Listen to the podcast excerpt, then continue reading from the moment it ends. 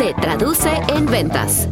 ¿Cómo tener mejores negociaciones? Considero que la negociación es una de las etapas de la venta más retadora y estratégica para el vendedor y las empresas. Aquí entran las emociones, los miedos, las preguntas poderosas, argumentos, promesas, acuerdos, contrapropuestas y sin duda también soluciones. Todo esto forma parte de esta etapa que define el rumbo de la venta. ¿Se cierra o no se cierra?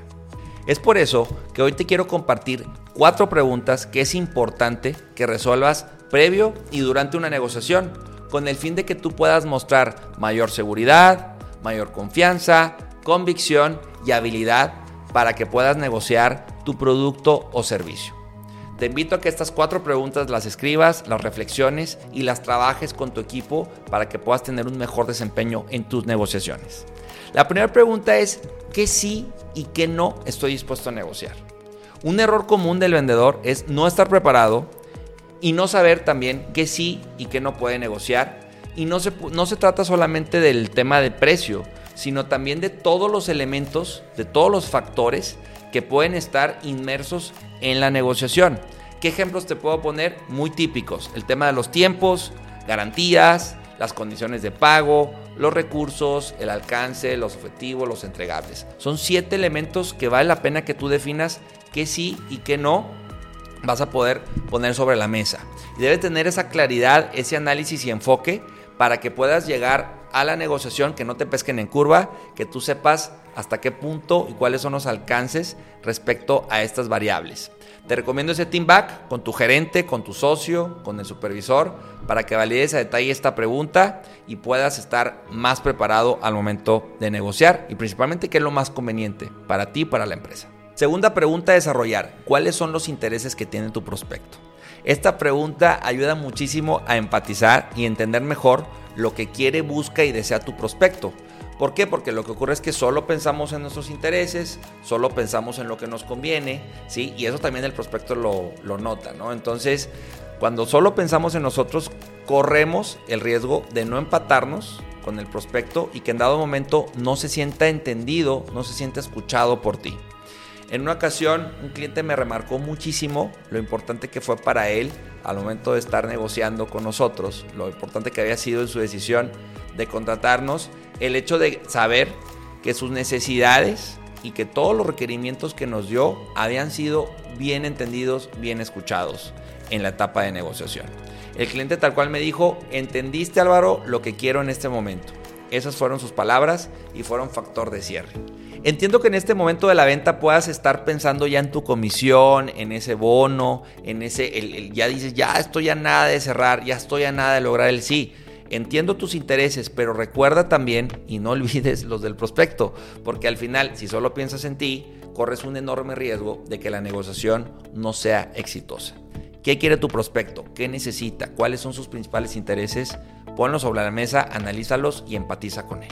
Es importante también, como tercer pregunta, definir antes y durante la negociación es cuál será mi banda de negociación. ¿sí? Y esta pregunta sí va más orientada al tema precio.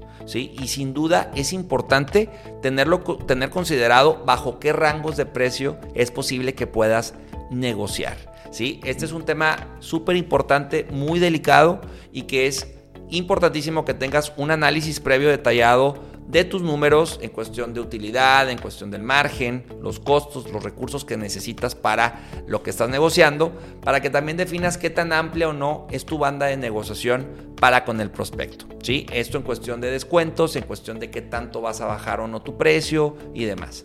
En muchas ocasiones me ha tocado trabajar con clientes que salen de una negociación que creyendo que lograron un excelente acuerdo, pero ya cuando analizan los números, ya cuando ahora sí que aterrizan todo, se dan cuenta que los números no eran los correctos y que se quedaron por debajo de lo que tenía que ser.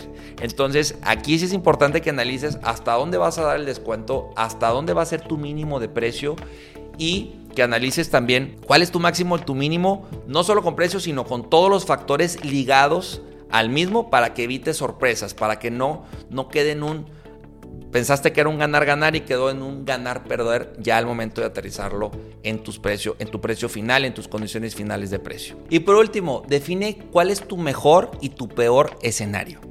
En base a mi experiencia, considero que esta pregunta te da claridad, fuerza y ubicación en una negociación. Eso también te puede ayudar a saber si vas a hacer o no concesiones y si estás realmente logrando lo deseado. Es ir preparado, es entender todos los escenarios posibles, en qué sí ganas, en cuál no, en cuál no tanto, ¿sí? desde el mejor hasta el peor. Y también es importante saber durante la negociación en dónde estás parado, ¿sí? en cuál escenario es el que se está brindando ¿sí? y sobre eso te puede ir dando margen para reaccionar, para saber qué proponer, qué ajustar, si hay algún acuerdo que hacer, renegociar o no, pero te, te da como un parámetro ubicando tu mejor y peor escenario. Sin duda vale la pena que la analices, que la reflexiones y te da un norte de dónde estás tú parado en la negociación y qué tan cerca o no estás de tu mejor escenario. Si trabajas e implementas estas cuatro preguntas previo y durante la negociación, te puedo asegurar que tendrás mejores negociaciones, mejores resultados y cierres. Recuerda que en las ventas, la planeación y organización son igual de importantes que la ejecución. Si tú planeas y organizas estas cuatro preguntas y llegas fuerte a la negociación, vas a tener solidez, claridad, seguridad y vas a transmitir también mucha certidumbre de que sí y que no quieres negociar. En lo personal, estas preguntas me han ayudado muchísimo tanto en Aled como con los clientes de Aled. ¿Por qué? Porque es una etapa ríspida, es una etapa difícil, es un punto de quiebre, se cierra o no se cierra. Entonces, ese desgaste, esa confusión, esa incertidumbre que puede haber cuando tú desarrollas estas cuatro preguntas, ¿sí? Y tienes claro tus mejores y peores escenarios, tu banda de negociación, cuando tienes claro que sí, que no puedes negociar, cuando entiendes y empatizas muy bien con tu prospecto cliente, hacen que el proceso pueda ser más ágil, pueda ser mm, eh, más llevadero, ¿sí? Y que podamos llegar a los mejores acuerdos con el prospecto cliente. Te invito a que uses estas cuatro preguntas, reflexionalas, llévatelas de tarea, aplícalas y compárteme también tus resultados. ¿Cómo, ¿Qué pasó al momento de implementar? ¿Qué pasó tu negociación? Escribe en los comentarios y con gusto podemos platicar acerca de cómo negociar mejor. También puedes presumirme cuál es la pregunta que tú haces al momento de negociar y que te funciona. Nos puede servir a todos definitivo.